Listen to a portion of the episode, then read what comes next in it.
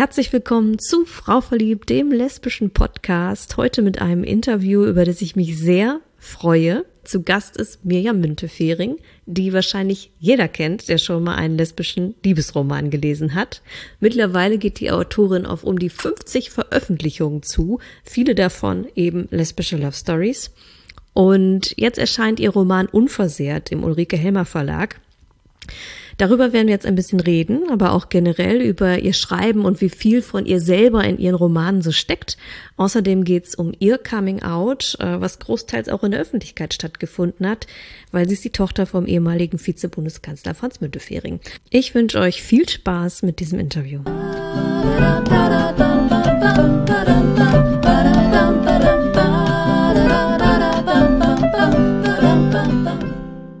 Herzlich willkommen im Frau verliebt Podcast, liebe Mirjam. Ja, hallo, liebe Lina. Ich freue mich, dass ich hier sein kann. Ich freue mich auch sehr. Du bist Autorin und in diesem Jahr wirst du um die 50 Buchtitel veröffentlicht haben. Das ist echt viel. Ja, es sind noch nicht genau 50. Ich habe mich leider mal irgendwann verzählt.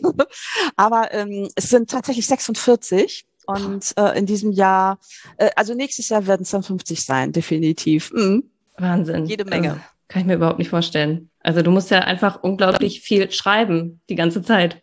Ja, es ist halt mein Hauptberuf inzwischen. Also ich bin ja eigentlich von Haus aus so gelernte Fernsehredakteurin, aber ähm, irgendwann habe ich im Jahr 2000 meine Hundeschule aufgemacht, die ich auch 21 Jahre hatte. Und äh, aber inzwischen ist Schreiben mein Hauptberuf. Mega, können auch nicht alle von sich behaupten, ne? Nee, ich meine, das ist auch wirklich, also entweder man schreibt einen Bestseller und verdient damit ganz viel Geld, aber das ist wie ein Sechser im Lotto. Ähm, also im Bestseller meine ich jetzt wirklich einer, der sich so richtig, richtig gut verkauft. Ähm, oder man schreibt halt viel. Und ich, da ich gerne schreibe und das als Luxusberuf betrachte, ja, gibt's halt ganz viele Bücher von mir. Jo. Ähm, Eins davon ist ähm, Flug ins Aprikot. Das erwähne ich jetzt, weil das war das erste Buch, was ich je mit lesbischer Thematik gelesen habe. Ah, wie schön, klasse. Ja, ja ähm, das ist auch einer meiner Klassiker. Mhm. Mhm. Da war genau. ich so auch so 16, 17, glaube ich. Also auch so alt wie die Protagonistin. Und das ja. war für mich schon wie so ein, ja, so ein Eintritt in eine neue Welt damals, weil ich kannte nicht so Bücher. Ich hatte keine queeren Leute in meinem direkten Umfeld. Und auch so im Fernsehen gab es vielleicht mal ein paar Folgen bei GZSZ, eine lesbische Liebesgeschichte. Ja. Aber sonst war das ja. halt für mich so uh. total, ja, auch so eine unrealistische Sache irgendwie. Ne? Also ich, ich wusste, es gibt das, es gibt Homosexualität und irgendwie fühlte ich auch bei mir ist vielleicht irgendwas ein bisschen anders. Aber ich habe das nicht mit der Realität in Verbindung gebracht, so dass, dass das wirklich, dass man das leben kann. So. Und deswegen, ja, war das, war das ja. auf jeden Fall aufregend, ähm, das Buch zu lesen. Und sich da auch selber so ein bisschen Super drin zu sehen. Ja, ich würde auch sagen, es war mit ein Grund, warum ich auch angefangen habe, selber irgendwann dann solche Geschichten zu schreiben. Also sehr oh, schön. Das ist ja klasse.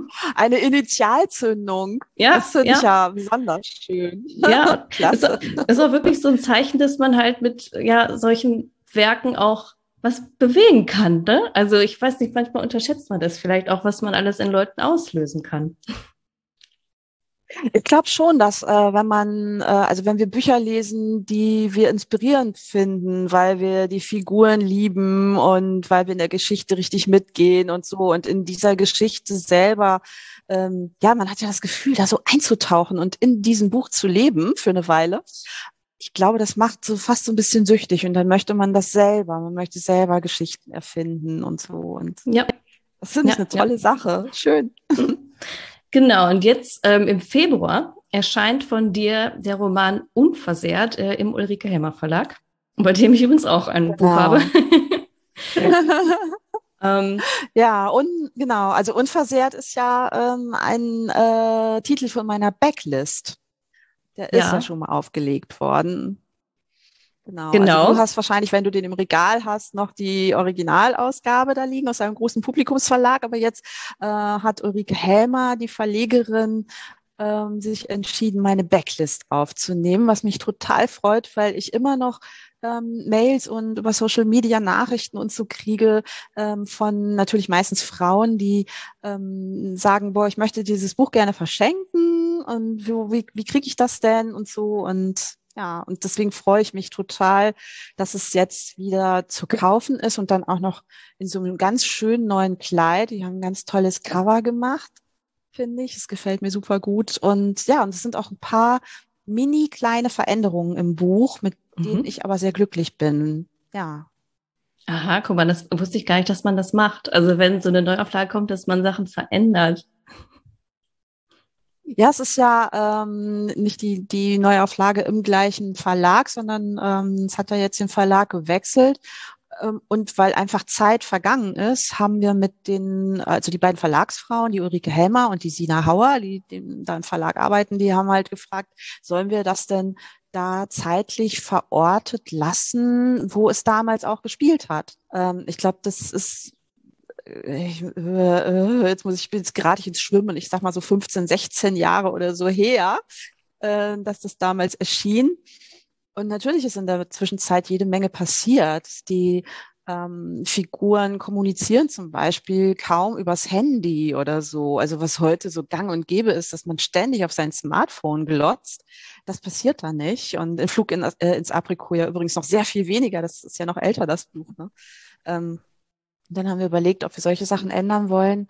Das ist aber geblieben. Es sind äh, stattdessen ein paar Kleinigkeiten verändert worden. Also ähm, Begrifflichkeiten, die ich problematisch fand, wo ich halt gesagt habe, ich möchte gerne, dass meine Bücher so ein Safe äh, Place sind ähm, für alle Menschen. Und ähm, ja, und das habe ich dann halt geändert. Mhm. Das ist toll, wenn das geht. Ne? Das stimmt, ja, spannend. Also ich muss sagen, ähm, ich, ich habe angefangen, es zu lesen. Ich bin fast durch, aber ich bin noch nicht durch. ähm, In äh, unversehrt meinst du jetzt? Ja, unversehrt tatsächlich. Mhm. Ähm, mhm. Also es geht in unversehrt um David. David ist eine Frau, wird aber durch einen lustigen Zufall in der Grundschule David fortan genannt. Und sie wächst in einem eher behüteten Umfeld auf und stellt fest, dass sie auf Frauen steht, ähm, findet in ihrer Jugend dann auch ihre erste große Liebe. Und soweit sieht alles ganz gut aus, doch dann kommt es zu einem tragischen Unglück, nachdem nichts mehr ist, wie es vorher war. Ähm, und ich fand, das war über die weitesten Strecken ein sehr schönes Leseerlebnis, auch mit einer gewissen Leichtigkeit. Und doch kommt dann auch eine eher schwerere Thematik hinzu, die ja viel mit mhm. dem Thema Schuld zu tun hat. Ähm, mhm. Ich weiß jetzt noch nicht, ob es ein Happy End gibt oder nicht. Ich hoffe natürlich, aber no Spoiler.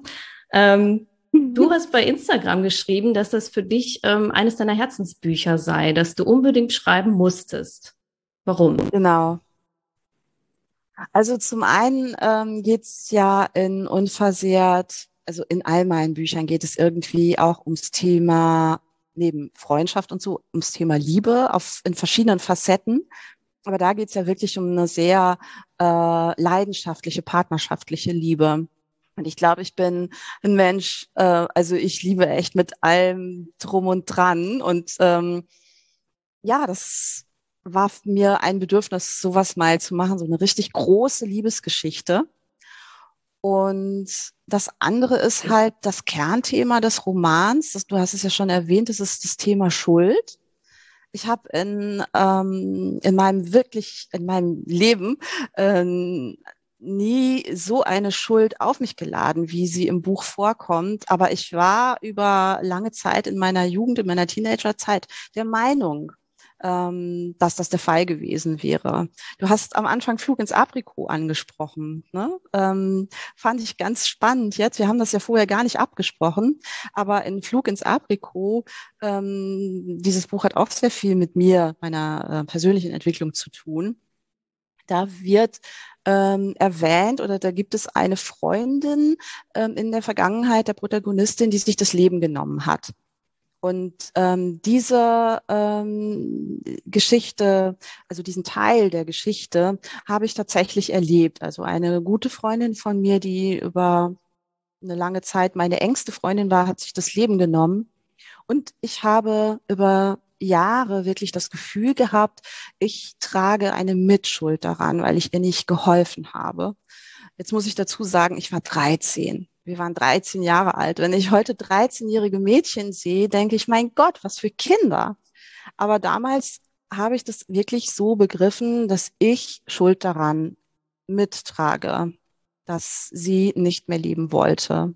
Und ähm, dieses äh, Thema, dieses Kernthema Schuld, wollte ich unbedingt nochmal in einem emotionalen äh, Roman verarbeiten, ähm, wollte aber nicht an dieses Thema Suizid ran, weil mich das dann doch viel zu sehr betroffen hätte und ähm, habe eine andere Form gewählt. Ja, und äh, die kommt dann in Form von einem Unglück.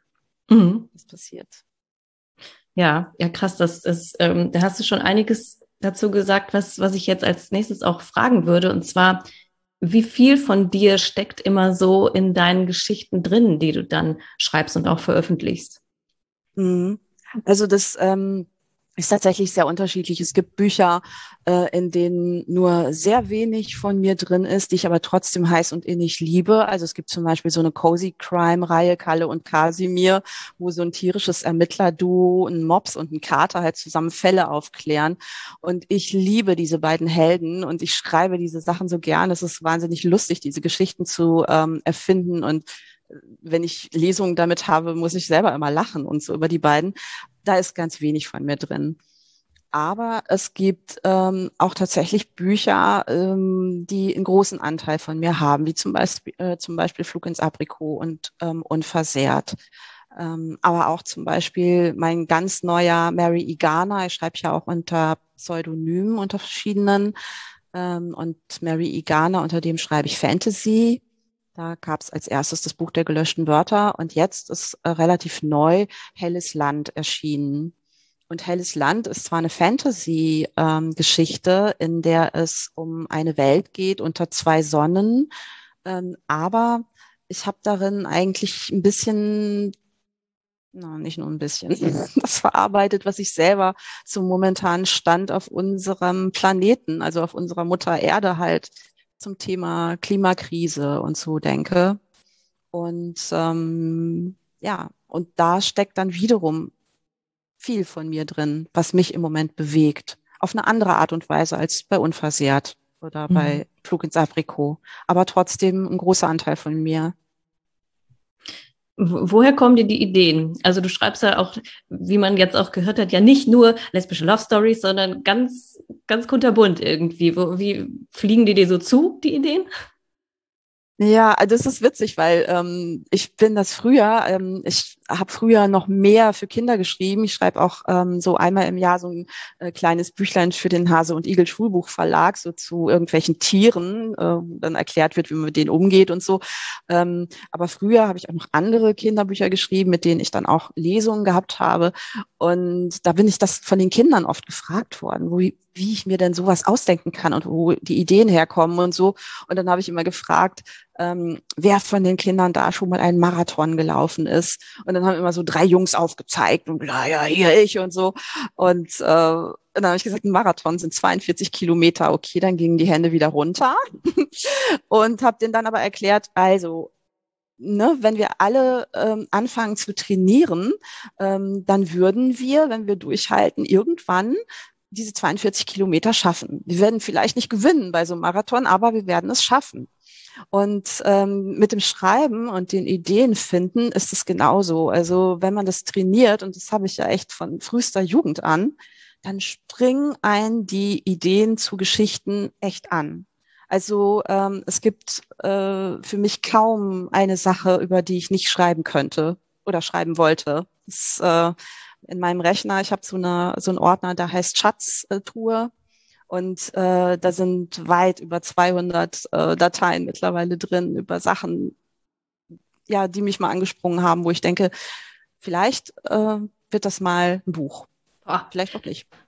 Ja, einige sind es ja dann auch offenbar nicht geworden, ne? Also ja, also manchmal verläuft sich das dann auch. Dann äh, klicke ich das irgendwann nach zwei, drei Jahren, klicke ich da mal durch und so. Vielleicht bin ich dann auf der Suche nach einem neuen Projekt und denke, hm, da war doch noch was und so. Und denke so, äh, da wolltest du was draus machen. Nee, komm. Und zack, löschen, Papierkorb. Aber ähm, ja, aus manchen wird dann doch was. Ja. Mhm jetzt bist du ja auch echt schon einige Jahre auch dabei. Ähm, mhm. Und damals, als, als dann so die ersten Bücher rauskamen, war das LGBTQ-Thema ja auch noch gar nicht so, ja, so sichtbar, wie es auch heute dann ist. Ähm, genau. Was hat dich damals dazu angetrieben, ähm, lesbische Liebesgeschichten zu schreiben und auch zu veröffentlichen? Ich glaube damals, also meine ersten Bücher waren halt alles lesbische Liebesgeschichten. Es war so eine Reihe, die im Was der Lübbe Verlag erschienen ist und die gibt's auch noch äh, als E-Book, ähm, in, in der man so das Gefühl hatte, dass die Protagonistinnen sich alle untereinander kennen, also wie so eine Clique und in jedem Buch spielt dann eine andere die Hauptrolle und so und hat dann ihre Liebesgeschichte. Ähm, ich glaube, das war einfach ja, so wie viele mit dem Schreiben anfangen. Ich habe über das geschrieben, was ich kannte, was ich äh, mir gewünscht habe, über mein eigenes Leben, was ich reflektiert habe. Und naja, weil ich halt lesbisch war, war das dann so. Hattest du denn nie also, irgendwie Sorge, dass das irgendwie dann kein Publikum findet oder so? Ähm, nee, die Sorge hatte ich äh, witzigerweise nicht. Aber ähm, das mit dem Publikum ist natürlich ein Grund geworden, warum ich dann hinterher auch mainstreamiger geschrieben habe, weil ich irgendwann gesagt habe, okay, ich möchte vom Schreiben leben. Ähm, wenn man jetzt davon ausgeht, ähm, dass in erster Linie lesbische Frauen meine Bücher lesen, ist ja schon eine kleine Spanne der Bevölkerung. Äh, dann müssen diese lesbischen Sch Frauen auch noch gerne lesen und dann müssen sie auch noch meine Bücher gerne lesen und davon kann ich da nicht leben. Ne, mhm. weil äh, ich kriege ja nur einen kleinen Prozentsatz pro Buch. Den, äh, mhm. äh, der größte Teil ist ja Verlag und ähm, von daher habe ich dann gesagt, okay, ähm, witzigerweise war es also bei mir andersrum als bei vielen anderen AutorInnen. Die schreiben erst Mainstream und sagen dann, okay, ich möchte jetzt ein lesbisches, schwules oder Transbuch oder was auch immer schreiben und gehen dann zu ihrem Verlag und sagen, oh, darf ich das bitte? Und so. Und bei mir war es halt andersrum. Ich habe halt gesagt, okay, ich will vom Schreiben leben und ich möchte ganz gerne mainstreamiger schreiben und hatte das Glück, dass mein Verlag äh, damals gesagt hat, okay, machen wir mit. Ja, sehr, ja. sehr cool und sehr wichtig auf jeden Fall. Sehr schön, dass ja. das so gelaufen ist. Jetzt interessiert mich auch ganz persönlich mal so, so von jemandem, der schreibt, zu jemandem, der schreibt. Ähm, planst du deine Geschichten total durch oder ähm, schreibst du auch mal so aus dem Bauch heraus? Ähm, aus dem Bauch raus wenig, weil ich ja, also wenn, also ich, ich lebe ja vom Schreiben. Das heißt, also ich muss auch wirklich viel schreiben und publizieren. Und dieses aus dem Bauch raus schreiben, das braucht einfach sehr viel mehr Zeit, weil man dann natürlich in der Überarbeitung auch mehr Zeit einplanen muss. Ähm, ich nehme jetzt mal einfach das Beispiel von der historischen Trilogie, an der ich gerade schreibe für Blanc Ballet. Und äh, das sind halt drei Bände. Der erste Band hat 650 Seiten. Also wenn ich da dann aus dem Bauch raus schreiben würde, äh, dann würde wahrscheinlich die Überarbeitung, keine Ahnung, Monate oder so dauern. Und so ist es halt so, dass ich dann eine Storyline schreibe, also wirklich kapitelweise aufgeschrieben, was passiert, wann ähm, und das dann schon mit der Lektorin abgleiche und ähm, hat dann für mich den Vorteil, dass ich dann da echt so durchgaloppieren kann durch die Geschichte. Das liebe ich. Ähm, ich weiß dann halt genau, ich brauche keine Schranken mehr im Kopf. Ich weiß, welchen Verlauf die Geschichte nimmt und die schon einmal so erlebt und kann die jetzt quasi wie, ähm, ja, wie wenn man halt eine Wohnung oder ein Haus einrichtet, ja, kann dann irgendwie da durchgehen und die Farbe an die Wände und gleichzeitig die Bilder und die Möbel hinstellen und die Kerzen anzünden und so und das Essen auf den Tisch und es ist dann alles schon da. Und mhm. ähm, das ist, macht für mich so ein ganz tolles ähm, Schreibgefühl, Schreiberlebnis aus. Ähm, das aus dem Bauch rausschreiben, das mache ich dann eher, wenn ich so in die Szenen reingehe. Also wenn ich sage, okay, ich weiß, jetzt kommt, keine Ahnung, eine Liebesszene oder jetzt kommt was ganz Spannendes, so. Und da springen mich dann manchmal auch noch vielleicht irgendwelche Nebenfiguren an, die es noch nicht gab. Oder ein Dialog verläuft dann plötzlich doch ein bisschen anders, als ich gedacht habe oder so. Das ist dann die Magie des Schreibens, die sich dann doch wieder durchsetzt. Mhm. Mhm. Mhm. Kennst du auch äh, Selbstzweifel so beim Schreiben oder kurz mhm. bevor etwas ja. rauskommt? Immer, immer. Gut. Ja, immer. Beruhigt mich irgendwie. Ja. Ja. Es ist so wie wenn, weißt du, wenn so Showmaster, die schon irgendwie, keine Ahnung, 200 Mal irgendwelche Shows gemacht haben oder so und die fragt man dann, haben sie eigentlich noch jemals Lampenfieber und so und die dann sagen, ich habe jedes Mal weiche Knie. Also bei mir ist es wirklich so, dass ich ähm, ähm, erstmal bei, bei dem Durchplotten, also bei der Storyline, wenn ich die an die Verlage schicke, äh, da denke ich dann jedes Mal, oh Gott, oh Gott, die werden bestimmt sagen, das und das geht nicht und das und das geht nicht und, und wenn das dann aber dann okay ist und durchgewunken ist und so und äh, dann galoppiere ich erstmal los, dann ist alles, oh super, toll, toll, toll, toll. Und kurz vor Ende kommt es dann meistens, dass ich halt denke, oh nein, oh, das hätte ich doch anders machen können und das hätte ich doch äh, vielleicht lieber doch so und so und ähm, ja, und da kommen dann jedes Mal Zweifel. Ja. Also meine Frau, die rollt schon immer mit den Augen, weil es ist jedes Mal das Gleiche. Und wie hilfst du dir dann? Muss. Ja, da hilft eigentlich gar nichts. Also ähm, ich muss dann irgendwie so da durch bis zum ersten Feedback der Lektorin. Und was anderes hilft dann eigentlich nicht, als dass sie sagt, es ist alles gut. also einfach durch. genau. Mm, nimm uns einmal mit in deine Vergangenheit. Äh, wie war das denn für dich, als du herausgefunden hast, dass du auf Frauen stehst? Wie war denn dein inneres Coming Out für dich? Ähm, das innere Coming Out war ähm, zog sich eigentlich über Jahre. Ähm, in meiner Teenagerzeit ähm, habe ich mich in Jungs verliebt und in Mädchen. Und bei den Jungs war es immer so, ich konnte so penetrant sein wie eine Scheißhausfliege. Also ich bin denen hinterhergelaufen. Das ist, also wenn ich daran heute denke, denke, oh nein, wie peinlich. Aber wenn ich dann einen überzeugt hatte, sich mit mir zu treffen, ähm, also ich spreche jetzt nur mit zusammen Eis essen oder so, ja, also mhm. küssen war da noch nicht mal so, vielleicht mal, aber ähm, dann wurde mir das ganz schnell langweilig. Also irgendwie fand ich das dann so, oh nee, also vielleicht ist der doch nicht so toll. Und bei den Mädchen war es mir gar nicht so klar, dass das Verlieben war, sondern ich habe immer gedacht, das ist einfach so eine Begeisterung für eine neue Freundin oder für ein Mädchen in der Nachbarklasse oder so. Und bei denen war das genau andersrum. Je näher ich die kennenlernte, desto faszinierter war ich.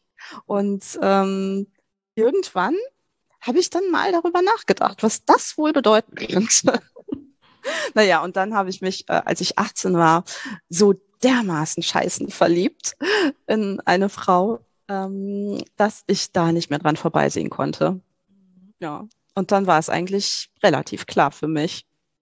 Hattest du damals irgendwie ähm, ja Vorbilder oder irgendwas, ähm, ja, oder auch Bücher oder so, wo, wo du irgendwie ja dir mit helfen konntest, um herauszufinden, was da los ist mit dir? Also ich, ich habe dann, als ich das für mich klar hatte, habe ich eigentlich gar nicht äh, groß ähm, äh, gehadert oder so, aber ich habe natürlich alles an mich gerissen, was so thematisch zu kriegen war. Ähm, und damals war das Rita Mae Brown mhm. mit Rubinroter Dschungel und so. Ähm, dann gab es irgendwie ein schwules Buch, Nie mehr im Schrank hieß das. Irgendwie so ein amerikanisches, kennt heute, glaube ich, niemand. ja, der Titel allein schon. Ja, der Titel ist äh, krass. Ja, aber ähm, ja, und als ich dann ähm, von zu Hause ausgezogen war, so mit Anfang mit 20 und so, ähm, dann gab es natürlich Hella von Sinn und Rosa von Braunheim und ähm, äh, Ralf Morgenstern und so, ähm, die dann, ja, so Figuren waren und halt geguckt hat, was machen die und wie treten die auf und äh, wie selbstbewusst äh, sind die und das will ich auch, möchte ich auch sein und so. Also es war insofern dann schon natürlich eine Vorbildfunktion. Ja. Mhm. Wie verlief dein Coming Out dann nach außen vor anderen, vor Freunden und Familie? Ja, bei Freunden, ähm, das war eigentlich so ein schleichender Prozess. Die waren, glaube ich, fast, also die waren involviert in meinen, in den, in diesen inneren Prozess, weil ich, äh, ich hatte ein paar sehr enge Freundinnen und wir haben uns eigentlich alles erzählt und das war für die völlig in Ordnung und ähm, ja, da gab es keine, kein Aha-Moment oder so. Und mit meiner Familie, mit meinen Eltern war es ganz lustig. Ähm, äh, mein Vater war damals ähm, der Politiker in der Bundespolitik und ähm, ich hatte meine erste Freundin und die beiden, also meine Eltern waren im Urlaub und ich habe denen einen Brief geschrieben, also so einen ganz langen Brief über mich und die Mädchen, in die ich früher verliebt gewesen bin und so. Und so und hatte als PS noch unten drunter geschrieben, äh, übrigens bin ich auch aus der Kirche ausgetreten. Also ich war katholisch. und damals war ich, ja, alt war ich da 2021 irgendwie so. Und dann kam der Brief bei meinen Eltern an und mein Vater rief an und sagte, wir haben ihn gekriegt, ist alles in Ordnung, wir sprechen, wenn wir wieder zu Hause sind und so. Und es war mir eigentlich auch klar gewesen, dass da, äh, also ne, ich musste mit nichts Schlimm rechnen, so, ne. Ich hab, hatte dieses Vertrauen einfach in meine Familie. Und als die dann wieder nach Hause kamen, war ich natürlich trotzdem ein bisschen aufgeregt und dachte, huh, was wird jetzt passieren? Wie sprechen wir jetzt darüber und so? und bin dann schon rausgegangen und mein Vater lud die Koffer aus und meine Mutter zog mich ganz schnell in den Hauseingang und sagte nur so, wie konntest du das machst du aus der Kirche austreten? und es, das war das Problem. Ja. Das, ja, das war das Problem, weil sie sich Sorgen machte, dass im katholischen Sauerland mein äh, SPD-Politikervater vielleicht Schwierigkeiten kriegen könnte und seine Tochter aus der Kirche ausgetreten ist. Und ähm, ich finde, es sagt total viel. Also ich meine, das war dann auch kein Grund für Streit oder so, ähm, aber ähm, jetzt im Nachhinein könnte ich meine Mutter dafür noch knutschen, weil das war so, das hat dem anderen so echt total die Spitze genommen. Da war, das war, ja, das ist völlig in Ordnung. Ja. ja mhm. schön, ne? Also besser kannst du eigentlich gar nicht ja. laufen. Genau. mhm. Ja. Jetzt hast du ja schon erwähnt, dein Vater ist Franz Müntefering. Ähm, der war auch eine Zeit lang äh, Vizebundeskanzler und stand also mhm. auch stark in der Öffentlichkeit. Ähm, mhm. wie war das für dich? Also ich weiß nicht, dann, dann ist ja auch auf dich automatisch mehr Aufmerksamkeit geflossen als Genau. Ja, wenn er jetzt nicht mhm. so bekannt gewesen ja, ja. wäre. Ähm, ja, weil ich hatte, ich hatte sozusagen noch ein drittes Coming Out, nämlich das nationale Coming Out. Ja. Und zwar ähm, war das, ich war ja, ähm, ich habe fürs Fernsehen gearbeitet und kam von einem ach nee, Quatsch, ich muss sagen, also mein erster Roman, Ada sucht Eva, erschien 98. Und dann gab es in einer Frauenzeitschrift, die es heute gar nicht mehr gibt, irgendwie so ein Mini-Artikel mit so einem briefmarkengroßen Foto von mir über dieses Buch. Und ich war so stolz. Ich dachte, oh, Wahnsinn, da endlich ein Artikel über mein erstes Buch und so. Und war auf einem Dreh und komme abends nach Hause und sehe, da sind 13 Nachrichten auf meinem Anrufbeantworter und höre die ab. Und es waren 13 RedakteurInnen von irgendwelchen äh, Printmagazinen, Radio, Fernsehen und die wollten mich alle sprechen, so nach dem Motto, oh mein Gott, die Tochter von Müntefering ist lesbisch und der hat jetzt einen lesbischen Roman veröffentlicht. die hatten alle diesen Artikel da gelesen und ähm, ich habe dann meinen Vater angerufen. Ich so, Papa, was soll ich denn jetzt machen? Und er so, okay, sag mal, wer da angerufen hat. Und dann hat er gesagt, okay, Bild am Sonntag hat auch Interesse. Die rufst du jetzt an und lädst die zu dir nach Hause ein. Ich so, Papa. Also doch, doch. und ähm, ja, machst mit denen so eine Home Story, erzählst denen einfach ein bisschen von dir. Die sollen hübsche Fotos machen. Und dann ähm, machst du aber gleich klar, der Artikel wird von dir gegengelesen. Also nur das, was du abgezeichnet hast, dürfen die drucken. Okay, das haben wir dann auch so gemacht und das war ein ganz netter Artikel, so über zwei Seiten. Es war riesig groß mit tollen Bildern und allem möglichen, ja. Natürlich in der typischen Aufmachung dieser Zeitung. Mhm. Und es war schon ein bisschen spooky, muss ich sagen. Dann am Sonntag beim Bäcker, lesbische Ministertochter und so.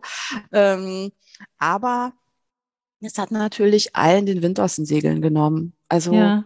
alle waren äh, dann, ja, ich bin dann noch in diverse Talksendungen gegangen, war dann plötzlich gern gesehener Gast zum Thema, soll es äh, die Ehe für alle geben, ne, solche Sachen halt. Ich denke, es hat auf, auf gewisse Weise hat es mir natürlich auch geholfen, weil es mich einfach populärer gemacht hat. Ja, aber es ist, ist ja trotzdem auch genommen. Ja, äh, trotzdem auch auch total äh, mutig letztendlich dann auch bist du ja auch auch für das Thema irgendwie auch rausgegangen, ne? Wenn du dann in Talkshows gegangen bist oder so, hattest du da quasi auch kein kein Problem mit? Nee, ich habe für das eingestanden, wo ich dachte, dass es wichtig für uns wäre, für uns alle aus der Community. Und ähm, es war auch nicht nur so, also natürlich habe ich auch Gegenwind von äh, der konservativen Seite bekommen. Ähm, also ich, ich habe ein paar Talksendungen gesessen, wo es sehr unangenehm war, äh, also weil es da kontrovers diskutiert wurde. Also ich kann mich an eine Sendung erinnern bei, äh, bei Sabine Christiansen. Ähm, da saß ich neben oder zwischen einem Kirchenmann, ich sage jetzt mal, ich glaube, das war ein Bischof sogar, und einem CSU-Politiker ich sage jetzt Schön. den Namen nicht, aber das war sowas von unangenehm. Oh, das war, äh, ja, genau. Und da ging es halt, äh, ich glaube, die Sendung hieß sogar Homo-Ehe ähm, irgendwie äh, Untergang des Abendlandes oder irgendwie so hieß die Sendung, auch so richtig reißerisch, ja. Ähm, also sowas war schon krass. Äh, was mich aber damals am meisten getroffen hat, war äh, die Kritik aus der Community selbst, die auch kam weil ich zum Beispiel gesagt habe, wir brauchen diese sogenannte Homo-Ehe, also das Gesetz zur Verpartnerung, weil ähm, also äh, aus der Community habe ich Gegenwind gekriegt, weil die äh, gesagt haben, aber das macht uns doch wieder unterschiedlich. Warum trittst du dafür ein? Ähm, warum äh, soll es eine Verpartnerung geben? Wir wollen die Ehe, ja. Ähm, aber ich war der Meinung, dass wir, wenn wir diese Verpartnerung erstmal haben und sich das nach und nach etabliert hat, ähm, der Wind, der uns da entgegenbläst ähm, aus der konservativen Richtung, dass der dann einfach abebbt und dass wir dann irgendwann das bekommen, was wir haben wollen. Und genauso war es halt auch. Mhm. Aber in dem Augenblick war es auch nicht einfach. Ja. Glaube ich. Mhm. Das ist ja auch, also letztendlich haben ja alle, die irgendwie Angst haben, sich zu outen, auch, auch Angst davor, welche Reaktionen ihnen entgegentreten und wie sie eben Gegenwind bekommen könnten. Ähm, mhm. Wie, wie bist du damit dann umgegangen, wenn du, wenn du, weiß ich nicht, vielleicht auch Anfeindungen irgendeiner Art und Weise gespürt hast? Wie hast du das für dich verpackt? Also ich habe eigentlich persönlich, also ich gehe jetzt mal von diesen öffentlichen Auftritten weg. Ähm, und so persönlich habe ich ähm, ja nur ein einziges Mal ähm, eine unangenehme Situation erlebt. Und ich glaube, ähm, dass das damit zusammenhängt, dass ich ähm, diesen Rückhalt von meinen Eltern hatte und von der Familie und meinen Freundinnen und so, ähm, dass ich halt relativ gesettelt war und selbstbewusst mit dem Thema umgehen konnte. Ähm, das ist ja eine bekannte Tatsache, dass diejenigen, die unsicher sind im Auftreten, dass die dann nochmal eher einen drüber kriegen, als diejenigen, die sagen, ey, was willst du eigentlich? Ne? So.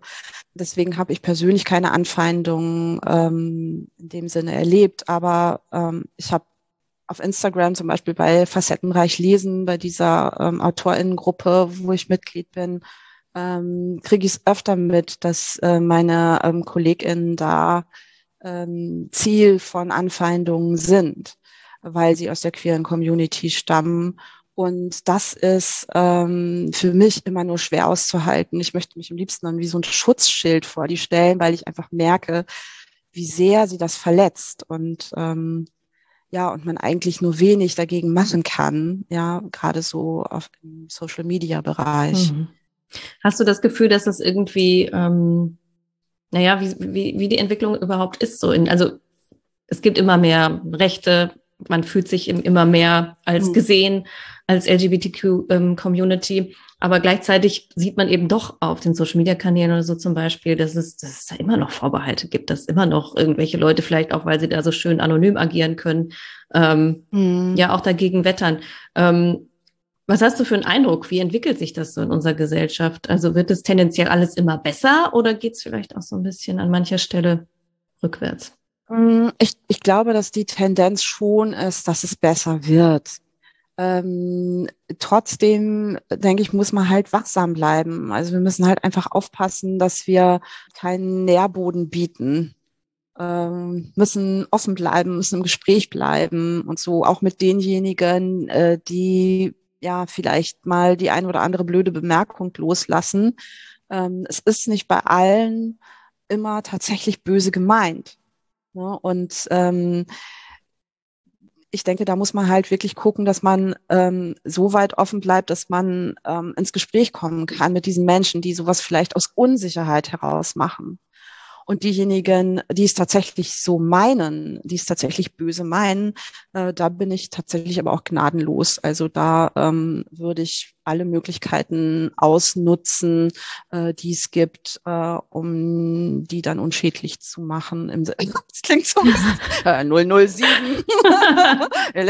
Wir neutralisieren sie. Nein, ähm, ich denke, du weißt, was ich meine. Also ne, da würde ich dann halt auch, wenn eine Bedrohung besteht, halt Polizei einschalten äh, oder halt entsprechend bei irgendwelchen Plattformen diese Menschen dann melden und so als äh, Hater oder hm. was auch immer da passiert sein sollte. Ne, so.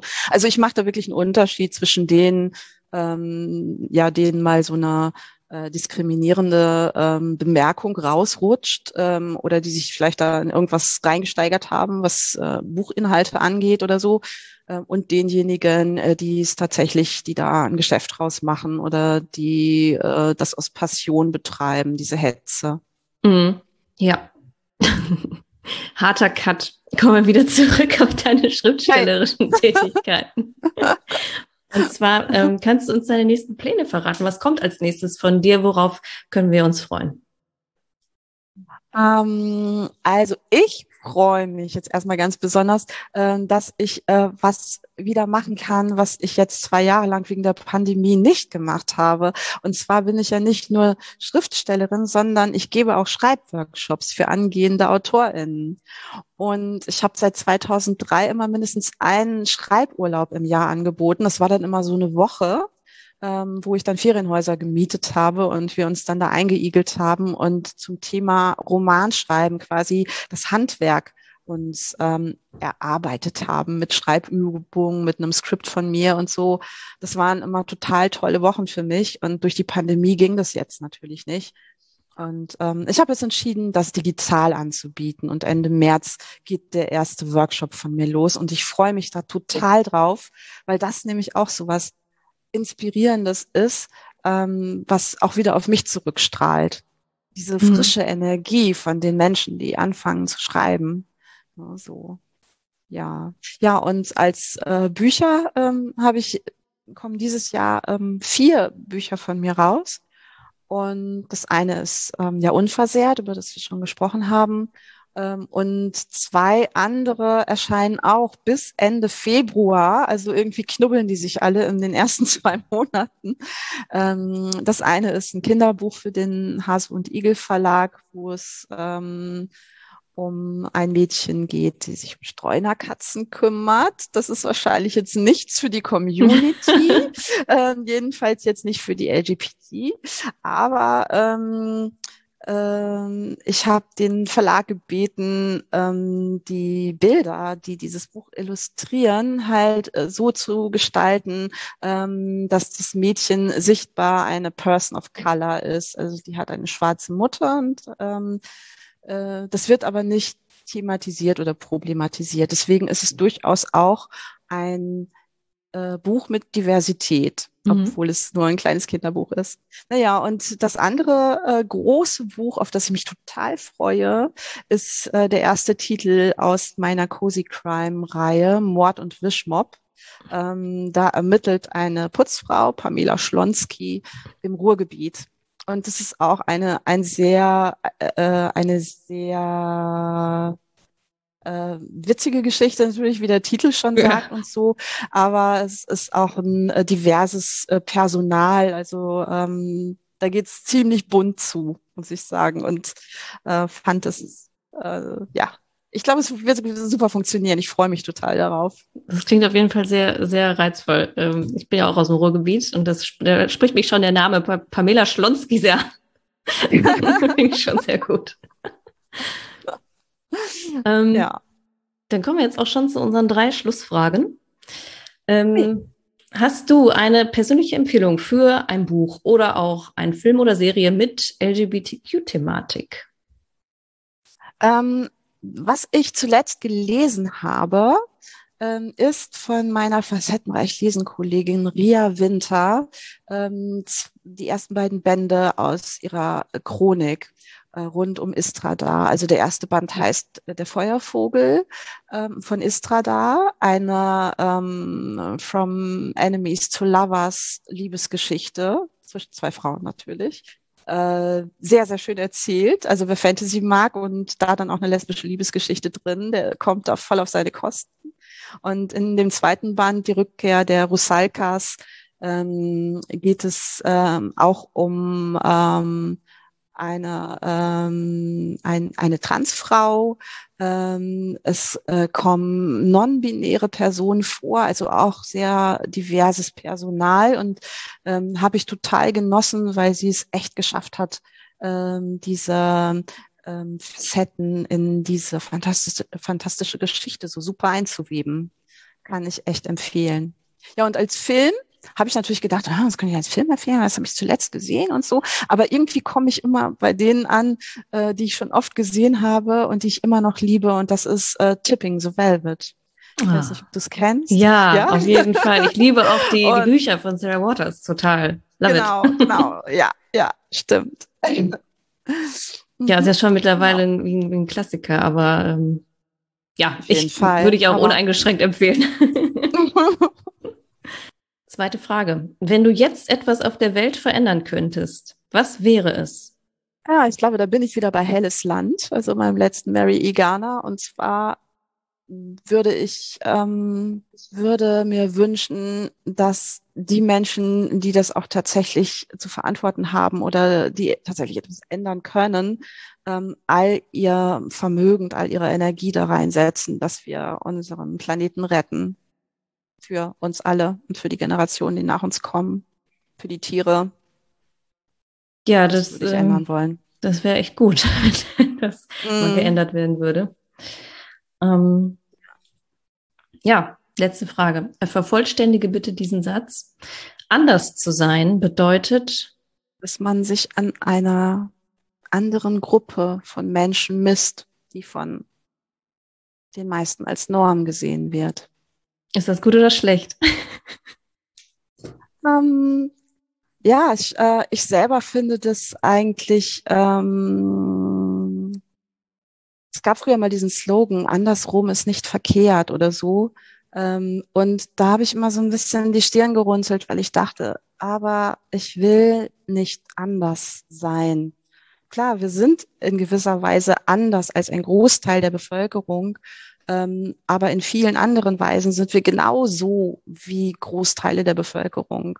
Ähm, es ist halt immer eine Frage, aus welchem Blickwinkel man darauf sieht. Und ähm, ich finde es eigentlich nicht schön, dieses ähm, anders so zu sehr zu betonen, sondern ich möchte lieber die Gemeinsamkeit. Da kommt, glaube ich, meine Harmoniesucht raus. Schön. genau, ja, wunderbar. Wir betonen nicht die, die Andersartigkeiten, sondern die Gemeinsamkeiten. Ist da ein schöner Schlussgedanke. genau. Super, dann bedanke ich mich auf jeden Fall für deine Zeit, für deine Offenheit. Sehr gerne. Und super ähm, gerne. Ja, wünsche dir alles Gute mit den neuen Veröffentlichungen und was da noch so auf uns zukommt. Vielen, und vielen Dank. Sag dann mal Tschüss. Tschüss. Danke, dass ich da sein durfte.